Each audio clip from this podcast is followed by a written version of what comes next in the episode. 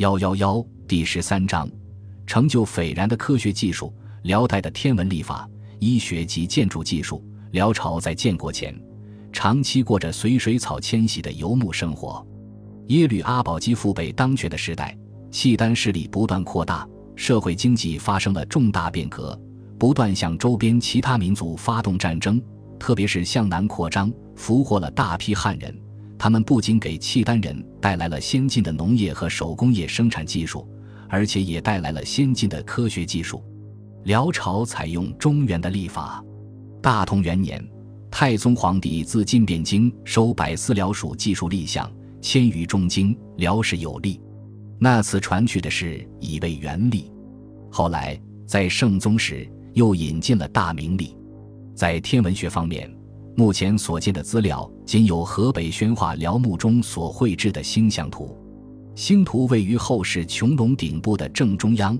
绘制在直径二点一七米的范围以内，在穹隆顶部的中心悬铜镜一面，镜周画莲花，莲外以白灰为底，上涂一层淡蓝色，表示晴空。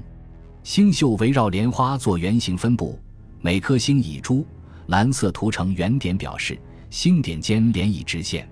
在中心莲花的周围，东北画北斗七星，在莲花的周围绘九大圆圈。五红四蓝合为九星，正东偏南为太阳，是星图上最大的星。红色大星四颗，基本分布在东西南北四个正方向；蓝色大星四颗，大小相同，都分布在东北、东南、西北、西南的偏斜方位，但不知对。此八颗星所代表的星宿尚不能确定。中间一层绘二十八宿。东方七宿为苍龙，房宿取正东；北方七宿为玄武，虚宿取正北；西方七宿为白虎，卯宿取正西；南方七宿为朱雀，张宿取正南。最外层分布黄道十二宫图，黄道十二宫图源于古巴比伦，已有四千多年的历史。宣化星图十二宫的分布基本是三十度一宫。十二宫为一年和三百六十度，从当时春分点所在白羊宫向东算起，依次为金牛宫、双子宫、巨蟹宫、狮子宫、侍女宫、天秤宫、天蝎宫、人马宫、摩羯宫、宝瓶宫、双鱼宫。美工以符号和图形来表示。宣化星图构图相当完善优美，它以中国二十八宿为主，吸收了巴比伦黄道十二宫。像这样综合中外天文学成果的星象图，在我国天文学史上还是首次发现。从一个侧面也反映了辽朝天文学的成就。随着与汉族人民的广泛接触，汉族的医学也流传到了契丹地区，为契丹人民所广泛应用。契丹人耶律树成和吐谷浑人之鲁骨对推广汉族先进的医学曾做出了一定的贡献。初，契丹医生先知切脉审药。上命书成一方外书行之，自是人皆通习，虽诸不足以知医事。今史说耶律达鲁颇精医学，查形色就能知道病源，虽不诊病，但却有十全功，可见其医术是相当高超的。直鲁骨也精通医学，曾撰脉诀针灸书行于世。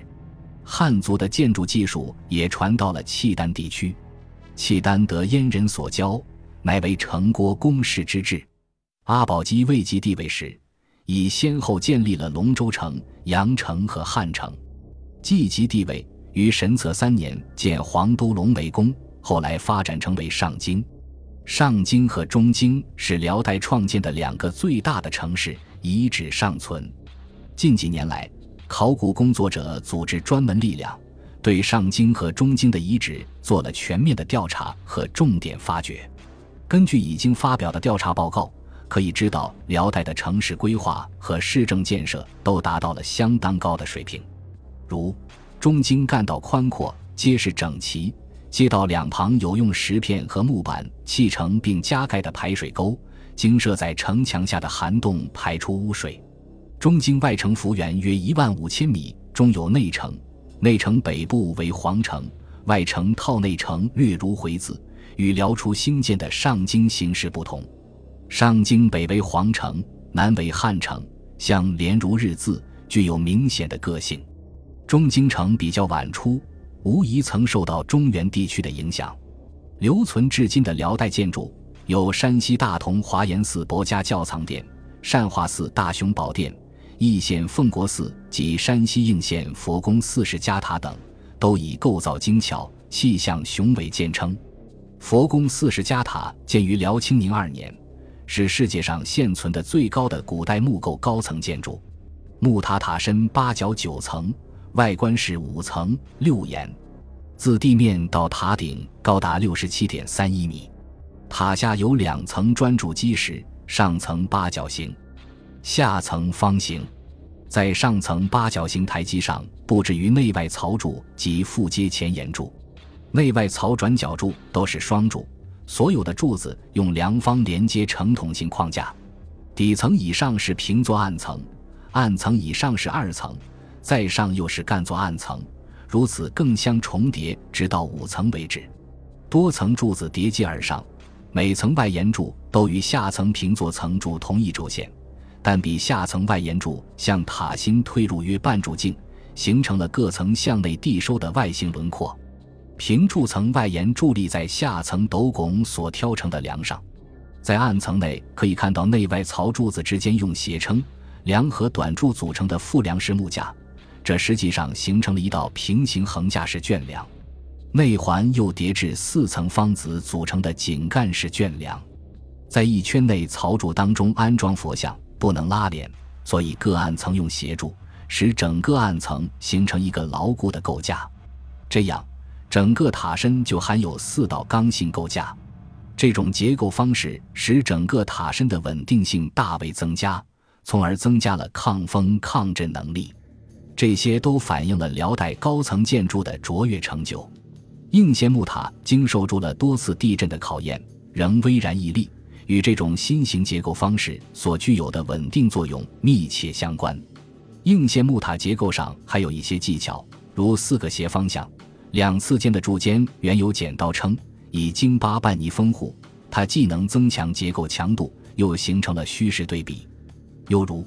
由于楼梯处不能安置斜撑而形成弱点，为了使弱点分散，采用了沿塔身螺旋上行的办法，每隔一层安置一道扶梯，从而避免了弱点集中，不至于形成更大的虚弱环节。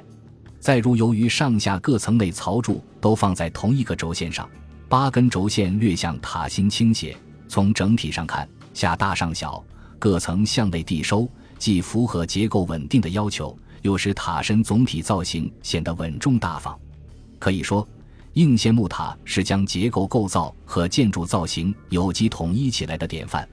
塔的细部结构也表现了优秀的手法，斗拱式样富于变化，共采取了六十多种辽式斗拱，极其丰富多彩，这也显示出当时建筑技术的高超。本集播放完毕，感谢您的收听，喜欢请订阅加关注。主页有更多精彩内容。